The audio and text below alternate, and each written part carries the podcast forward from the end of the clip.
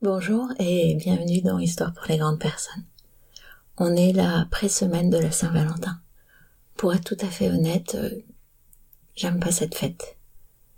Ça fait bien longtemps que je la trouve euh, factice, empruntée, et en même temps, quand je me reprojette il y a quelques années, je trouvais que c'était un moment un peu merveilleux. Une forme de célébration comme une autre. Un peu chouette. Une occasion euh, un peu savoureuse de se dire des jolies choses.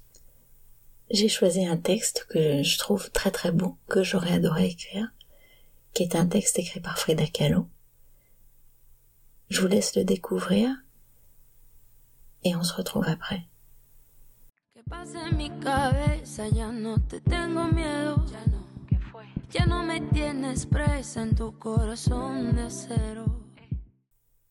Je ne te demande pas de m'embrasser.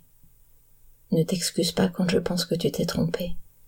Je ne te demanderai même pas de me prendre dans tes bras quand j'en ai le plus besoin. Je ne te demande pas de me dire à quel point je suis belle. Même si c'est un mensonge, ni de m'écrire quoi que ce soit de beau. Je ne te demanderai même pas de m'appeler pour me dire comment s'est passée la journée, ni de me dire que je te manque.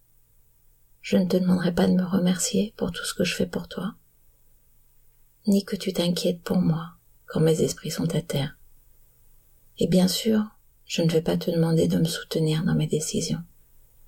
Je ne te demanderai même pas de m'écouter quand j'ai mille histoires à te raconter.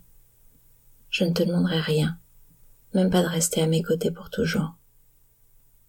Parce que si je dois te demander, je n'en veux plus.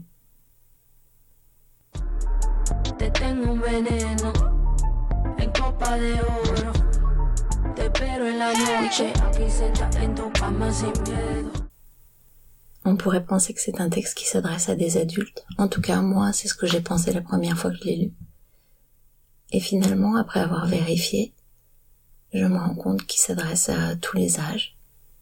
Des jeunes, des moins jeunes, à tous les genres.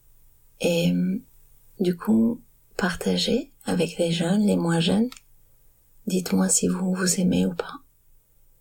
Et parce que dans les déclarations d'amour, il y en a une autre que je trouve très très belle. Et parce que j'ai beaucoup de plaisir en fait à, à faire ce podcast, je vais faire un petit bonus dans un autre numéro spécial Saint-Valentin, qui est un texte très très beau que j'avais entendu sur Inter et que vous trouverez dans le numéro d'après.